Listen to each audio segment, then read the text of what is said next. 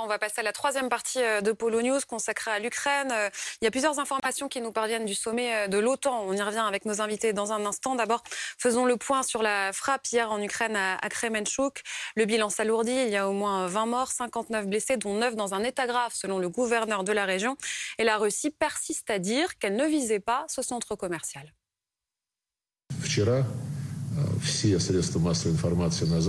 Hier, tous les médias occidentaux ont explosé avec des vidéos de Kremenchuk en montrant des images d'un centre commercial en feu, accusant l'armée russe de bombarder des infrastructures civiles. Le ministère russe de la Défense a très clairement dit ce qui s'est réellement passé. Un hangar où arrivaient des armes et des munitions américaines et européennes a été bombardé. Suite à l'explosion, un centre commercial vide situé à proximité a pris feu. Nous accueillons Michel Olagaray. Bonsoir. Vous êtes vice-amiral, ancien directeur du Centre des hautes études militaires et vous êtes le président national des officiers de carrière à la retraite. Bonsoir Jean-Dominique Mercier, journaliste spécialiste des questions militaires à l'opinion. Votre papier intitulé euh, Autant ce que veut la Turquie à la veille du sommet de l'Alliance Atlantique. Dernière information, Jean-Dominique, qui nous vient du sommet de l'OTAN. Accord de la Turquie pousse pour soutenir l'entrée de la Suède et de la Finlande dans l'OTAN. Il y avait un doute, il y avait un suspense. Il y avait un suspense. Qu'a obtenu la Turquie en échange? Ah ça, je ne sais pas ce qu'elle a obtenu. Je sais ce qu'elle demandait. alors que demandait-elle En fait, elle demandait plusieurs choses. Elle demandait officiellement que la, Suède lui livre euh, ce que la Turquie considère comme des terroristes, souvent des Kurdes, qui sont réfugiés en Suède. Oui, justement, euh, Erdogan communique à l'instant. Il dit avoir obtenu la pleine coopération de la Finlande et de la, de la Suède contre ces combattants kurdes dont vous parlez. Du PKK, et lui, elle demandait aussi la levée d'un embargo sur les armes que les Suédois et les Finlandais, mais ça concernait surtout les Suédois, avaient, euh, avaient imposé à la Turquie. Et puis, elle demande aussi d'autres choses aux Américains. Et c'est un peu parallèle. Euh, elle demande des avions de combat et puis elle demande une certaine liberté d'action dans le nord de la Syrie où elle a envie de repousser une nouvelle fois les Kurdes. Euh, donc je ne, on ne sait pas exactement ce qu'elle a obtenu. Manifestement, elle a obtenu suffisamment de choses pour lever son veto et permettre donc à la Suède et à la Finlande de devenir les 31e et 32e membres de l'Alliance Atlantique. C'est une avancée très importante. Et n'oublions pas la Hongrie, car euh, tout doucement et dans l'ombre. Il ne faut pas oublier que la Hongrie aussi était pas loin de mettre son veto. Et nous pouvons nous demander aussi, bien sûr, ce que la Hongrie va obtenir. Il faut savoir que aussi Erdogan, c'était pas simplement les Kurdes et euh, les terroristes kurdes, puisqu'il les appelle comme ça, c'était aussi les gulenistes c'est-à-dire les gens qui, euh, qui aussi s'étaient opposés et, qu'il trouve absolument partout, aux États-Unis, partout. Donc il avait quand même beaucoup, beaucoup d'exigences et surtout des gens qui étaient réfugiés politiques en Suède en particulier. Alors demander à la Suède de lui renvoyer des exilés politiques, euh, du point de vue des droits de l'homme, ça ne fait pas très propre. Donc je ne sais pas très bien ce que, sur quel accord ils ont pu euh, signer. Mais quand même, on est en train de vivre une des conséquences de la guerre en Ukraine. Ce que ne voulait absolument pas Vladimir Poutine, il l'obtient aujourd'hui. Bien entendu, ça, fait partie évidemment des échecs de Vladimir Poutine, on est bien d'accord, c'est-à-dire qu'il n'a fait que renforcer une alliance dont Emmanuel Macron disait avant l'invasion de l'Ukraine qu'elle était en mort cérébrale et qui était fragilisée en effet de toutes parts, qui était en, proie à des tensions, notamment à cause de la présence de la Turquie et du jeu double, triple de la Turquie. Eh bien hop, tout le monde est de nouveau d'accord, embrassons-nous Folleville. C'est quand même assez formidable et de ce point de vue-là, euh, Vladimir Poutine a joué, mais comme souvent quand, on mène une politique qui est une politique du pire et une politique de la brutalité, eh bien, on joue contre ce qu'on prétendait euh, défendre. Ça, c'est une évidence. Derrière, la question va être de savoir ce que la Turquie voudra exactement euh, jouer comme rôle dans les, dans les mois à venir, parce que ça ne l'empêche pas de se positionner justement comme un pays pivot qui, qui certes est dans l'OTAN, mais qui continue à discuter, à jouer les entremetteurs et à jouer en fait sa partition. On va écouter euh, la dernière déclaration du porte-parole du Kremlin. L'Ukraine peut mettre fin à l'opération militaire spéciale d'ici la fin de la journée. Il suffit que l'ordre soit donné aux troupes nationalistes et aux combattants ukrainiens de déposer les armes. Et l'Ukraine doit remplir les conditions de la Fédération de Russie. Si cela est fait, tout peut être fini d'ici la fin de la journée. Cela dépend donc du président ukrainien. C'est toujours le même discours. La, Russie qui demande toujours, euh, encore bah, aujourd'hui, la reddition complète de l'Ukraine. Et en même temps, on a ces, informations qui nous viennent de CNN, où on nous dit carrément que la Maison-Blanche aujourd'hui euh, doute de la reconquête de l'Ukraine par les Ukrainiens. Mmh. Oui, parce que l'Ukraine a perdu 20% de son territoire. Elle en avait perdu 7% en 2014. Elle en a perdu à nouveau 14% supplémentaires, au total 21%. Reconquérir ça, euh, c'est tout, c'est comment dire, c'est beaucoup plus difficile euh, que ce qu'empêcher les Russes de progresser, ce qu'ils ont réussi. Ils ont une politique militaire, enfin ils se sont, ils se défendent très bien, même si ici ou là ils reculent, et de là reconquérir toutes ces provinces perdues, euh, c'est immense ce qu'ils mmh. doivent reconquérir. Ils n'en ont aujourd'hui absolument pas les moyens militaires pour les avoir, il faudrait que leur armée se, reforme, mais ça prendrait plusieurs années sans doute.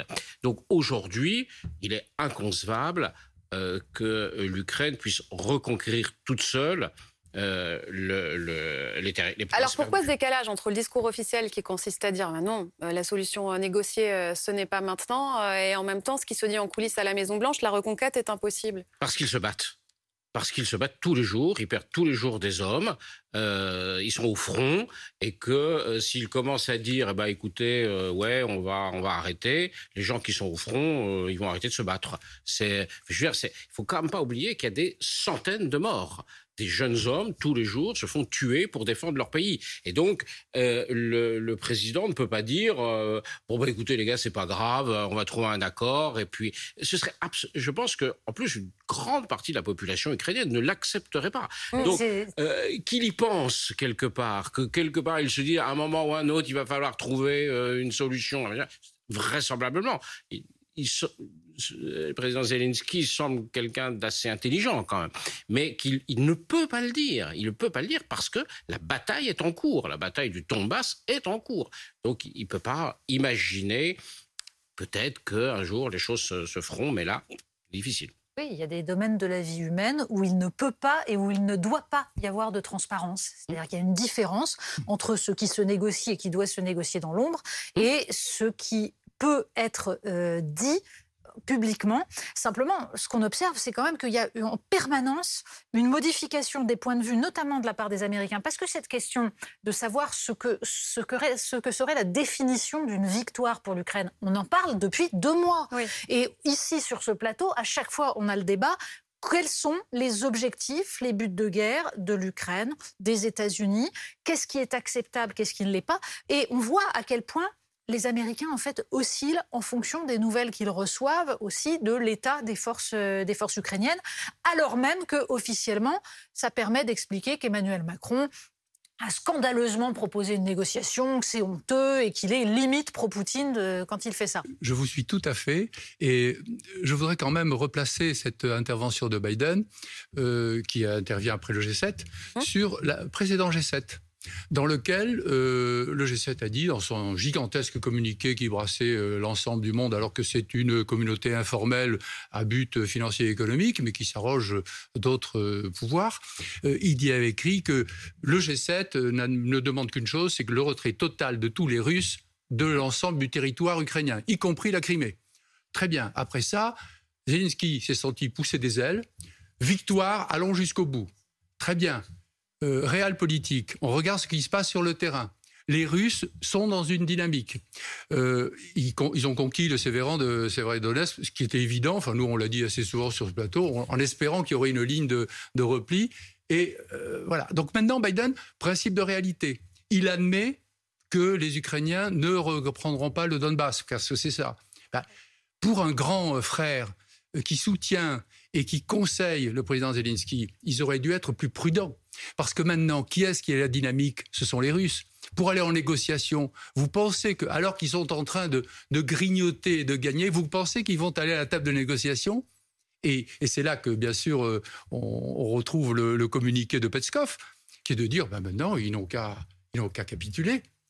Et tout Pour vous, le moment de négocier, c'était après la perte de Kiev? C'était à ce moment-là qu'il y a eu une fenêtre. Euh, après, quand elle était complètement désorganisée, quand euh, les Russes se demandaient un peu ce qu'ils allaient devenir. Cela dit, euh, ils ont réorganisé, mais enfin, apparemment, leur grand chef, le, fameux Boucher, euh, Boucher d'Alep, vient de se faire virer du commandement du Donbass hein, aussi. Donc, ils ont encore de problèmes. Mais en tout cas, il faut voir la responsabilité les, Américains soutiennent très très bien les Ukrainiens et d'ailleurs euh, s'engagent de plus en plus et de façon pérenne en disant qu'ils allaient installer en, Europe des, forces euh, nombreuses et, pour longtemps. Néanmoins, ils ont peut-être pris conscience que lorsqu'ils allaient un peu trop fort, euh, leur allié, lui, allait encore plus fort. Il y a l'effet d'amplificateur. Or là, c'est un système de balance où quand l'un voudrait bien négocier, l'autre ne veut absolument pas. Voilà. Donc maintenant, nous en sommes là. Et c'est là que, me semble-t-il, la ligne euh, très, euh, comment dirais-je, quai d'Orsay, très diplomatique qu'a toujours eu la France et qui n'est pas euh, uniquement celle qui est suivie actuellement, mais depuis des années. C'est-à-dire une vraie diplomatie qui, qui, qui, se fonde sur, sur des vraies connaissances des gens, sur des problématiques déjà connues ça, c'est important pour arriver à négocier. On va pour écouter Emmanuel Macron, justement, tout à l'heure au G7. D'abord, je vous montre la dernière image que nous avons du président de la République, puisqu'il est en ce moment euh, à Madrid, au sommet de l'OTAN. Vous voyez euh, l'image euh, de son arrivée. Et, il y a maintenant, c'était prévu en tout cas, un dîner offert par le roi Felipe VI, dîner hors presse. Écoutons donc Emmanuel Macron qui s'exprimait tout à l'heure au G7. La Russie ne peut ni ne doit gagner. Et donc, euh, notre soutien à l'Ukraine et nos sanctions contre la Russie se maintiendront aussi longtemps que nécessaire et avec l'intensité nécessaire durant les prochaines semaines et les prochains mois. Quel rôle la France joue-t-elle encore? Et moi, je pense que la France n'a pas un grand rôle dans cette affaire. Euh, je, comment dire, le, vous savez, c'est le propre de, la. Quand vous, ratez la première marche dans un escalier, vous le dévalez jusqu'au bout. Vous n'arrivez jamais à vous, à vous rattraper. Je pense que la France, enfin Emmanuel Macron, a raté le début de cette crise. Euh, il n'a pas été compris. Euh, ça s'est pas bien passé avec Poutine, ça s'est très mal passé avec les Ukrainiens. Et, là, à chaque fois, il essaie de se rattraper avec des phrases fortes. Il a, il a raison sur le fond. Il a raison sur le mm. fond. De dire la, la Russie ne peut pas gagner, euh, elle ne doit pas gagner, mais il faudra peut-être un jour venir à des négociations mm. lorsque les Ukrainiens le voudront, à la condition. Sur le fond, c'est impeccable. Sauf que c'est inaudible. Il n'a pas pris. Si vous prenez pas le lead au départ, vous, n'arrivez pas. Les Allemands non plus, d'ailleurs, ne l'ont pas, pas pris. Qui, qui, parle? Pardon, mais était-il possible de prendre le lead, puisqu'on voit bien que les Européens sont pris au piège dans un jeu de puissance et face à des Russes et des Américains qui se parlent directement, qui gèrent leurs intérêts. Et donc tout l'enjeu pour les Européens, c'est de préserver leurs intérêts face à ça. Mais on voit bien qu'il y a des Européens qui s'en sortent mieux. Juste de préserver, de sauver qui s'en sortent mieux. Oh, Par exemple, Ursula von der Leyen. Mais en quoi elle s'en sort bien Elle a le discours américain? C'est pas Oui, bien sûr. on, voit, on, voit, bien qu'il n'y a pas de place en, réalité vous venez de le dire, il n'y a pas de place pour être dans l'entre-deux dans une guerre. N'est-ce pas dramatique pour les Européens qu'il n'y ait pas de place pour les Européens? on, le on peut le regretter. Il n'y a pas, quand c'est la guerre, quand c'est la guerre, malheureusement, il n'y a pas de place pour un discours modéré de négociation. Il n'y en a pas. je, je suis le premier à le regretter et à être un partisan de la paix et de la négociation. Il faut le constater. Tous les discours qui vont dans ce sens du compromis, de la raison, de l'apaisement, ils sont explosés au fur et à mesure qu'ils sont prononcés. Et ne restent que les discours les plus durs, de tout, des deux mhm. côtés, les discours polonais, les discours baltes, les discours de Boris Johnson, ceux-là sont audibles. Les autres ne sont pas. Peut-être peut que dans, dans, six mois, on dira Ah oui, les autres avaient raison. mais aujourd'hui, c'est inaudible. Pardon, mais la question, c'est de savoir s'il n'y a que deux côtés, justement. C'est-à-dire que il n'y a que deux côtés si on se place du point de vue, en effet, de l'Occident, c'est-à-dire américain contre russe. Or, on est quand même dans, sur une quand planète les gens un peu des plus obus, vaste. Quand les gens s'envoient des obus de 155 sur la tête, en fait, il y a deux côtés. Qu'on le veuille ou non, c'est une guerre. Et, les gens meurent à cette guerre. Et donc, on est, on est obligé. La question est de savoir comment on fait justement comment on s'en sort, comment on s'en sort. absolument. Qui pourra négocier en fait? Parce qu'on est à dire que Boris Johnson parle plus fort que les autres. Je suis pas tout à fait d'accord avec vous. Euh, cette présidence, elle n'est pas complètement manquée parce qu'elle ne peut pas être réussie. Une présidence européenne, c'est six mois. Que voulez-vous faire? Comment voulez-vous imposer mais Je ne parlais pas de la présidence française. Non, mais par exemple, la question était euh, la, ligne française peut-elle réussir? Euh, Non, elle ne peut pas réussir parce que c'est une présidence volatile. La prochaine, c'est la République tchèque. Donc, que peut faire un président quelconque?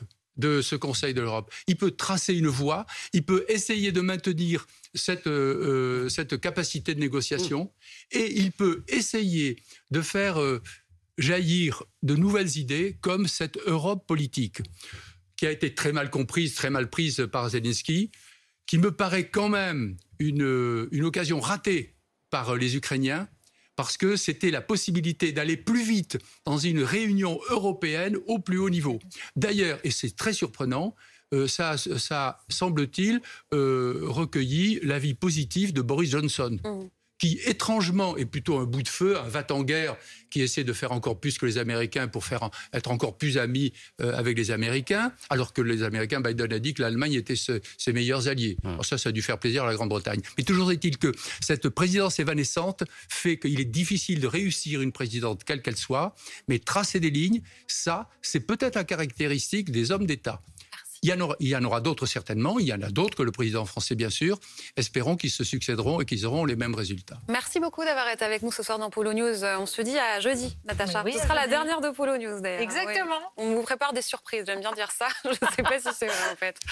Euh, dans un instant, BFM News, d'abord on va revenir sur euh, cette autre information. Euh, la Russie aujourd'hui interdit de territoire 25 Américains dont l'épouse et la fille du président américain, Jill et Ashley Biden, disant bien qu'il s'agit de contre-sanctions. Les à Washington d'Antoine Lard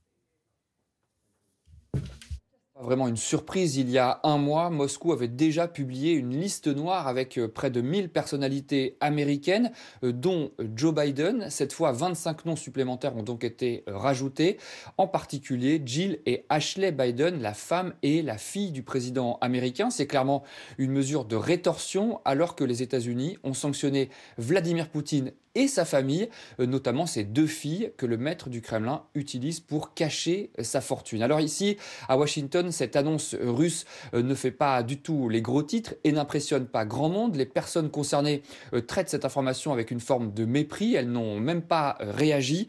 C'est vrai que de toute façon, ces sanctions sont avant tout symboliques puisque les personnes désormais interdites de séjour en Russie n'avaient de toute façon aucune intention de se rendre là-bas.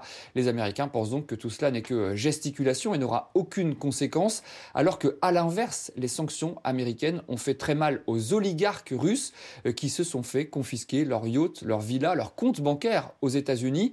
On notera enfin que Donald Trump ne figure toujours pas sur la liste des Russes, euh, comme si Moscou euh, voulait accorder une forme de traitement de faveur à l'ancien président américain qui a toujours vanté sa proximité et sa bonne entente avec Vladimir Poutine.